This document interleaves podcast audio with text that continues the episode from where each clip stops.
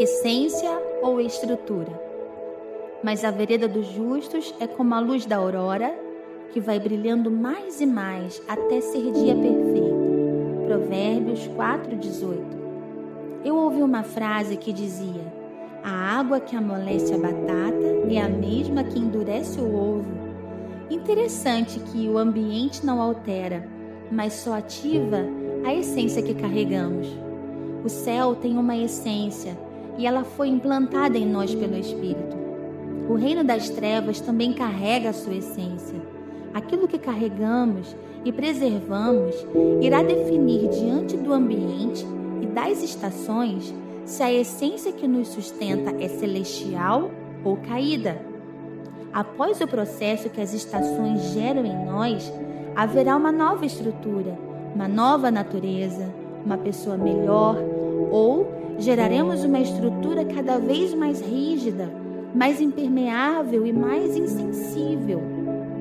O Senhor, o Senhor nos chamou para sermos melhores a cada dia.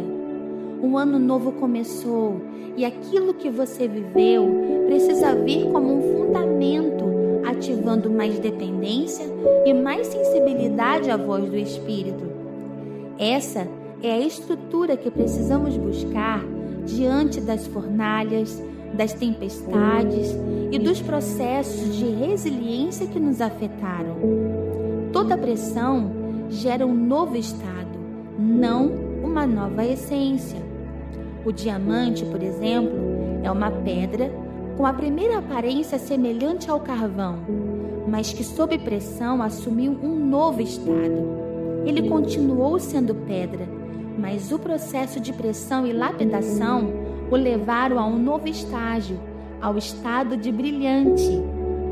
Diante desse novo ano, decida ser 1% melhor a cada dia. Mesmo diante das pressões e das estações, preserve a essência que a cruz gerou em seu espírito. Decida ser melhor, cuide de suas escolhas, governe seus pensamentos e não se mova por seus sentimentos. Caminhe para um estado de mais intimidade com o Pai, num tempo em que sua fé seja mais agressiva e saiba que cada pressão é uma oportunidade que você tem de ser transformado em um lindo diamante.